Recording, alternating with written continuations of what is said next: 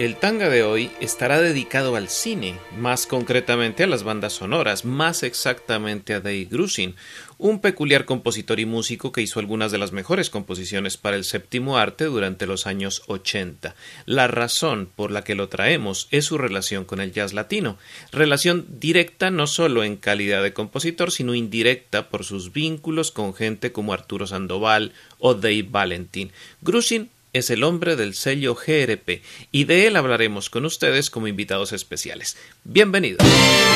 Tanga, Buroboya. La historia del jazz latino contada con la viveza de una novela en Tanga, una perfecta combinación de música y relato. Tanga, un programa presentado por José Arteaga, lunes a las 10 de la noche.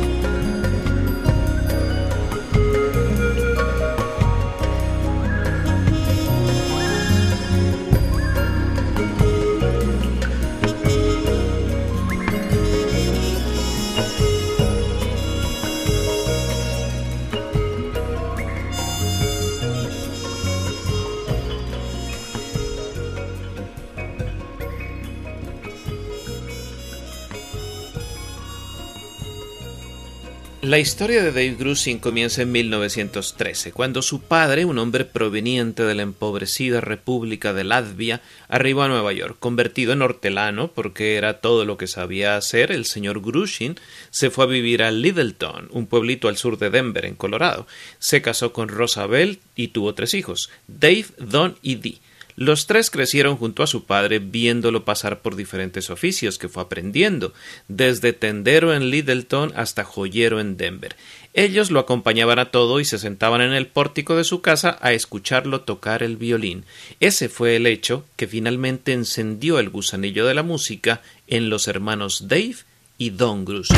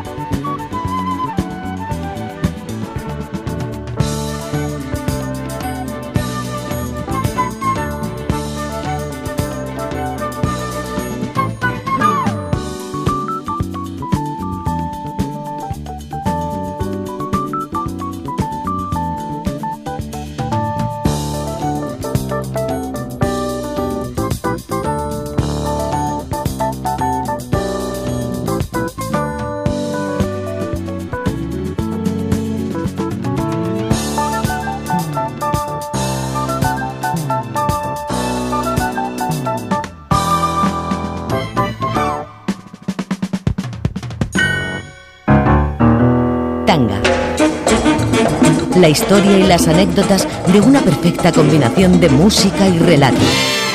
¡Tanga! Tanga. Dave Grusin estudió piano clásico en la Universidad de Colorado en Denver. Estudiaba en las tardes y en las noches escapaba de su casa para ir a ver a sus ídolos Art Piper, Terry Gibbs o Anita O'Day. Muy pronto sus condiciones innatas se dieron a conocer y Dave acabó tocando con los tres hasta que en 1959 se le presentó la oportunidad de verlos más allá de Denver en la mítica ciudad de Nueva York, porque fue a estudiar a la Escuela de Música de Manhattan. Pero Nueva York era muy grande para Dave y el ambiente de Broadway lo aturdió hasta el punto de acabar haciendo música para obras teatrales.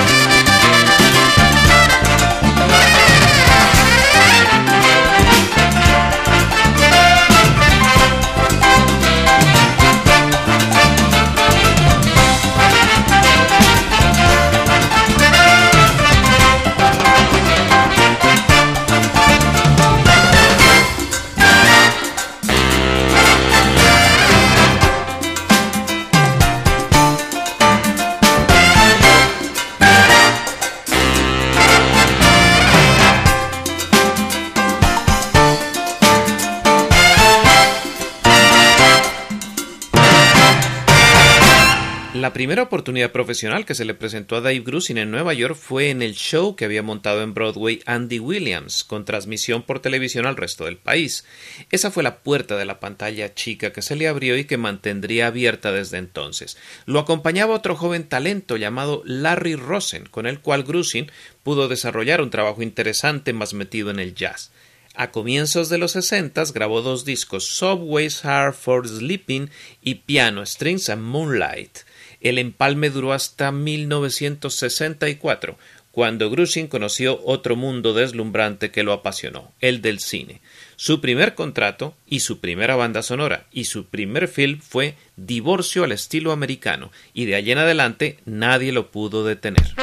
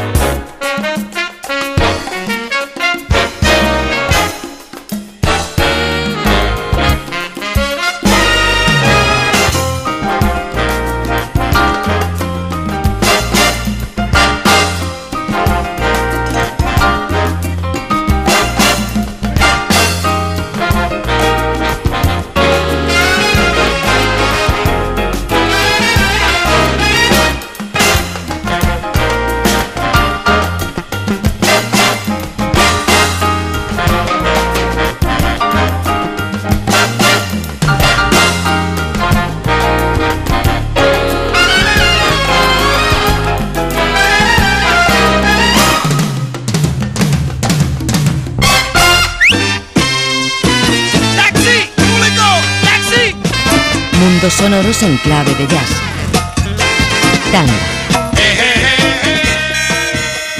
Justo en el momento en que Dave Grusin conoció el cine y elaboró su primera banda sonora en 1964, también su amigo Larry Rosen le ofreció montar una sociedad.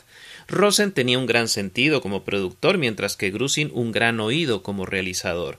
Juntos fundaron una compañía de representación artística que se llamó simplemente Grusin Rosen Productions, GRP la misma compañía que soy símbolo de un trabajo específico en la línea de función del jazz y que ha dado cabida a géneros como el jazz latino y oportunidades a artistas como Earl Clough, Patti Austin, Lee Ritenoir, Giovanni Hidalgo y Arturo Sandoval.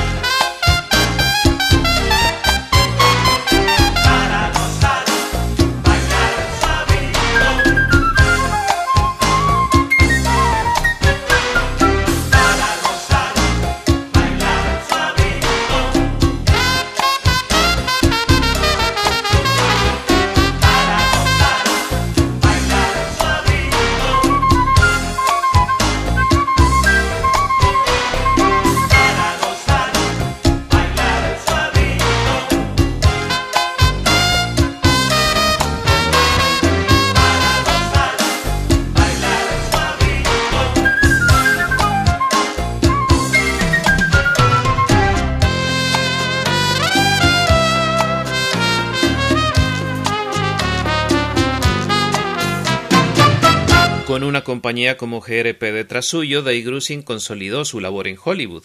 Comenzó adaptando canciones populares y musicalizando a través de las vivencias cotidianas de la época una cinta que soy un clásico, El Graduado. Siguió con el mismo tratamiento en El Corazón es un cazador solitario y luego con Los Tres Días del Cóndor. Pero el nombre de Dave Grusin acabó por inscribirse en la historia con su primera nominación al Oscar por la música de la película El cielo puede esperar.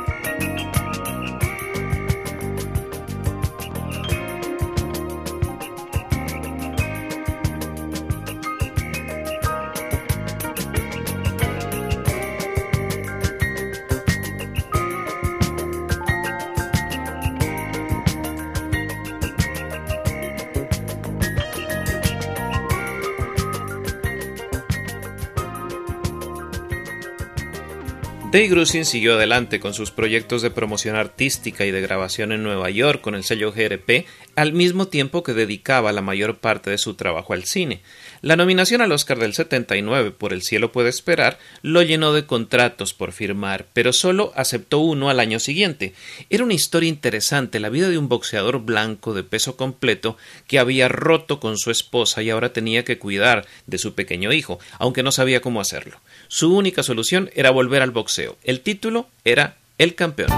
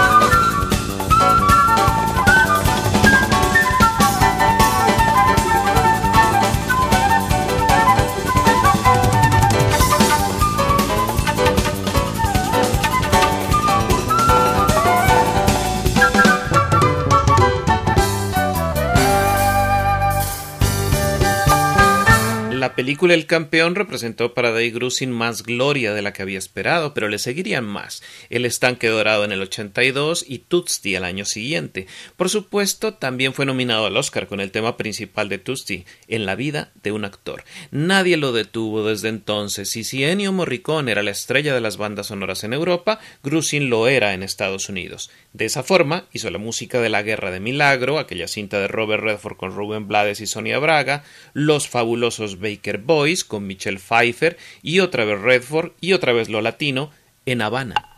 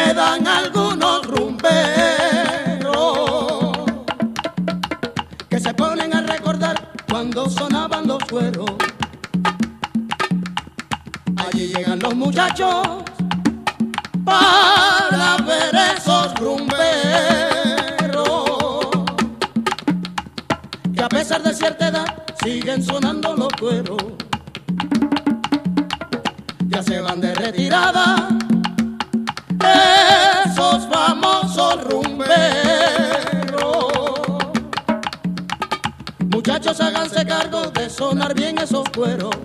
Suenen los cueros en nombre de esos rumberos, en nombre de esos rumberos, que suenen bien esos cueros. Suenen los cueros en nombre de esos rumberos.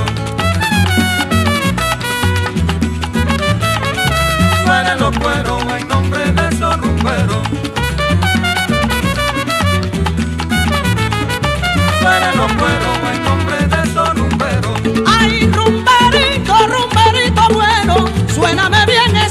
cueros en nombre de esos rumberos. Panchito, el ñato y Mangui, Marquito y Carlos Caro.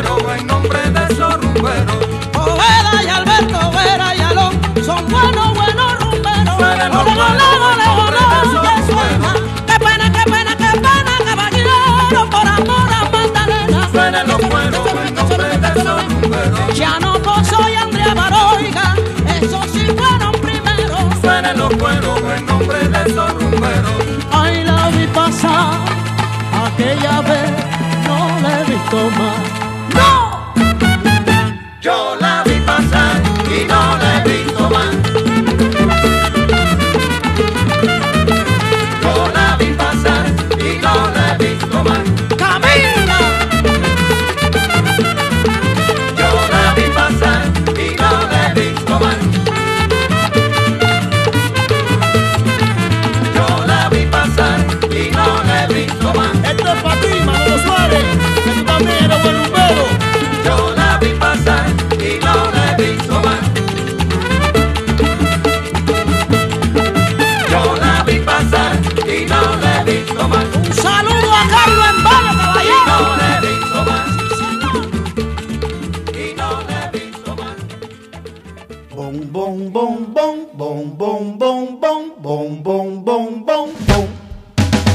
Historia del jazz latino contada con la viveza de una novela en tanga.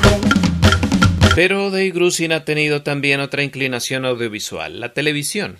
Su contribución a este género le ha dado también tantos réditos como sus Óscares a la Academia y sus premios Grammy. Grusin hizo la música de Vareta, aquella serie protagonizada por Robert Blake. Más tarde se encargó de la banda sonora de Raíces, una de las miniseries más populares de todos los tiempos. Buenos tiempos, El nombre del juego, Dan August, I Take a Thief y una serie para la NBC llamada Elsewhere Street.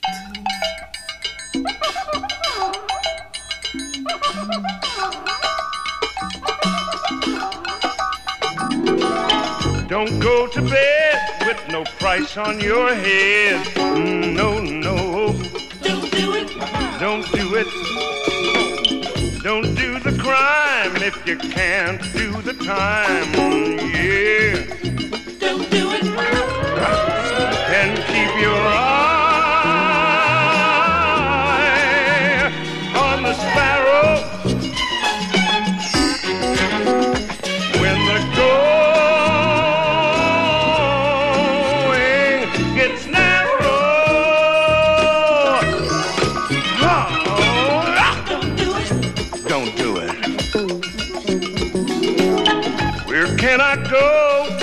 cold winds don't blow now?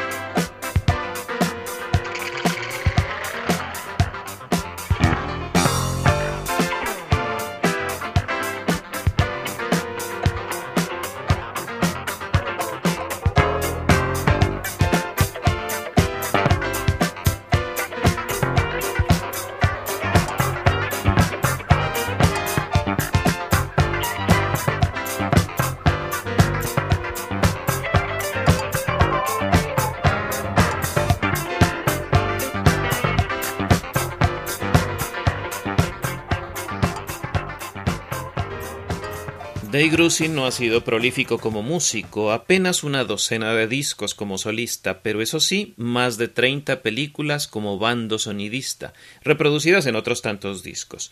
Los primeros alcanzaron un Grammy, los segundos dos Oscars y cuatro nominaciones. Ha tocado música brasileña, música cubana y se ha metido en terrenos clásicos a fin de lograr bandas sonoras eficientes. Toca todo tipo de instrumentos y ha sido el responsable del éxito de personajes como Dave Valentin y de series como Los Goonies. Por eso, y por otros motivos, seguramente volveremos a hablar de él en otro tanga.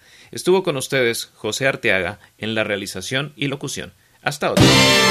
¡Tanga! ¡Buroboya! La historia del jazz latino contada con la viveza de una novela en Tanga, una perfecta combinación de música y relato.